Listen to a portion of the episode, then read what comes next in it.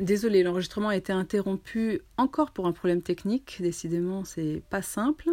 Euh, donc, je reprends euh, et je, je, conclus euh, ce, ce, développement sur le bail commercial avec la description de l'indemnité d'éviction. Je vous disais que cette indemnité pouvait être fixée selon la valeur du fonds ou bien selon la valeur du droit au bail. Et enfin, elle prévoit également un droit de repentir du bailleur. S'agissant d'abord de la fixation de l'indemnité selon la valeur du fonds, euh, eh la législation sur les, baux commerciaux est fondée, encore une fois, sur l'idée que l'expulsion entraîne la disparition de la clientèle et donc du fonds de commerce. Donc dès lors que l'expulsion entraîne la disparition de la clientèle et donc du fonds de commerce, euh, eh les textes fixent comme principe, de manière fort logique, que l'indemnité d'éviction doit être égale à la valeur du fonds, donc notamment de la clientèle qui est perdue, euh, indemnité égale à la valeur du fonds qui, euh, précise le texte, doit être augmentée éventuellement euh, des frais normaux de déménagement et de réinstallation, ainsi que des, des, des divers frais, droits de mutation à payer sur un fonds de même valeur. Donc la valeur euh, du fonds correspond euh, à la valeur marchande du fonds de commerce qui est déterminée euh, suivant les, usages de, chaque profession.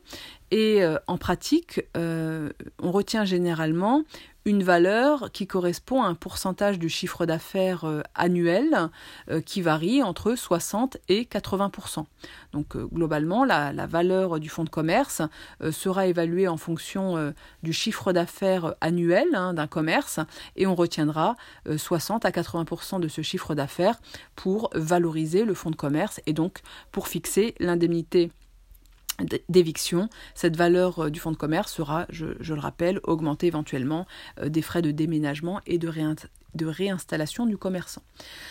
Ça, c'est la première méthode hein, pour euh, fixer et,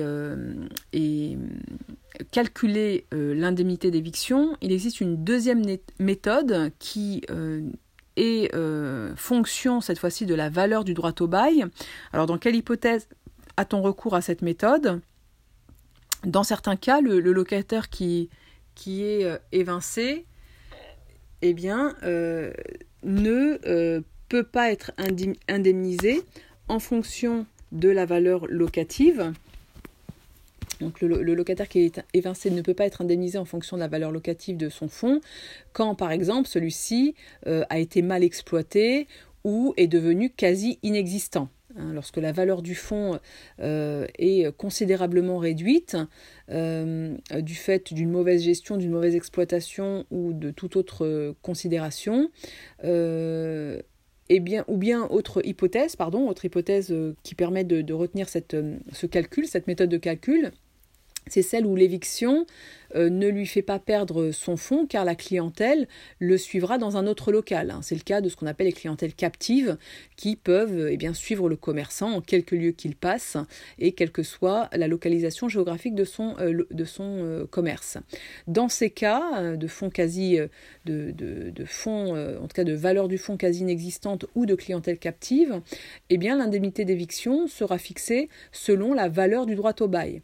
la Cour de cassation voit dans cette notion un certain euh, potentiel de développement du fonds pour l'acquéreur éventuel. Donc euh, en pratique, on inclut dans cette indemnité euh, notamment le, montant du pas de porte qui sera versé lors de l'entrée dans les lieux, ainsi que la différence entre le, montant du loyer plafonné qu'il payait, payait et celui du loyer libre qu'il va verser par, pour son nouveau local. Donc en pratique, je le, répète, on, on inclut dans, cette indemnité d'éviction à la fois le montant du pas de porte qui est versé lors de l'entrée dans les lieux, ainsi que la différence entre le montant du loyer qui est plafonné et celui euh, que le locataire euh, versera dans le cas de son nouveau local et euh, bien évidemment cette fixation intervenant librement sans encadrement, légal. Alors cette valeur du droit au bail est généralement très inférieure à celle de la valeur du fonds. Euh, donc c'est la raison pour laquelle le principe demeure euh, la valorisation de, de l'indemnité d'éviction en fonction de la valeur du fonds. Alors, lorsque euh, le, bailleur aura décidé, euh, aura refusé le renouvellement du droit au bail et donc euh, accepté de verser une indemnité d'éviction, eh bien, il pourra néanmoins se repentir, en tout cas c'est ce que prévoient les textes. En effet, l'article L145-58 permet au bailleur, dans les 15 jours du jugement qui fixe l'indemnité, de notifier au locataire qu'il renonce l'éviction et renouvelle le bail. En effet, en général, le, bailleur pourra décider de, pourra décider de, renoncer à l'éviction lorsque eh bien, il aura connaissance euh, du montant euh, de cette indemnité d'éviction qui, généralement après euh, conflit et en l'absence d'accord entre le locataire et le bailleur, sera déterminé par le juge et euh, lorsqu'il aura connaissance euh, de ce montant euh, judiciairement fixé, le bailleur pourra dans les 15 jours du jugement qui a donc fixé l'indemnité d'éviction changer d'avis et donc notifier au locataire qu'il renonce à l'éviction et qu'il accepte de renouveler le bail. Mais ce droit de repentir du bailleur euh, n'est pas toujours possible et euh, ce ne sera possible qu'à la condition que le locataire n'ait pas encore déménagé euh, et qu'il n'ait pris aucun engagement contractuel en vue de sa réinstallation. Donc ce droit de repentir du bailleur est conditionné au fait que le locataire se soit maintenu dans les lieux et qu'il n'ait pris aucun engagement contractuel, c'est-à-dire qu'il n'ait conclu aucun autre contrat de location en vue de sa, en vue de sa réinstallation. Et euh, pour euh, couronner le tout, lorsque le, bailleur exerce son droit de repentir, il devra assumer tous les frais de l'instance hein, qu'il a euh, initié en quelque sorte par sa décision de refuser le renouvellement du bail commercial pour lequel il s'est finalement repenti. Voilà, nous en avons terminé avec la sous-section une consacrée euh, aux éléments euh, constitutifs du fonds de commerce, avec un, développement plus important euh, consacré au bail commercial, puisque je vous ai dit qu'il s'agissait d'un élément important du fonds de commerce et de valorisation du fonds de commerce. On abordera, mais ça, je, vous le, le, réserve pour la semaine prochaine. À chaque semaine suffit sa peine.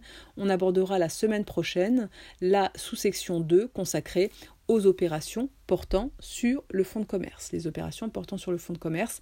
D'ici là, surtout, portez-vous bien, reposez-vous un petit peu et on se retrouve euh, eh bien, jeudi prochain pour un nouveau cours de droit commercial. Je vous remercie et je vous souhaite très bonne santé. À bientôt.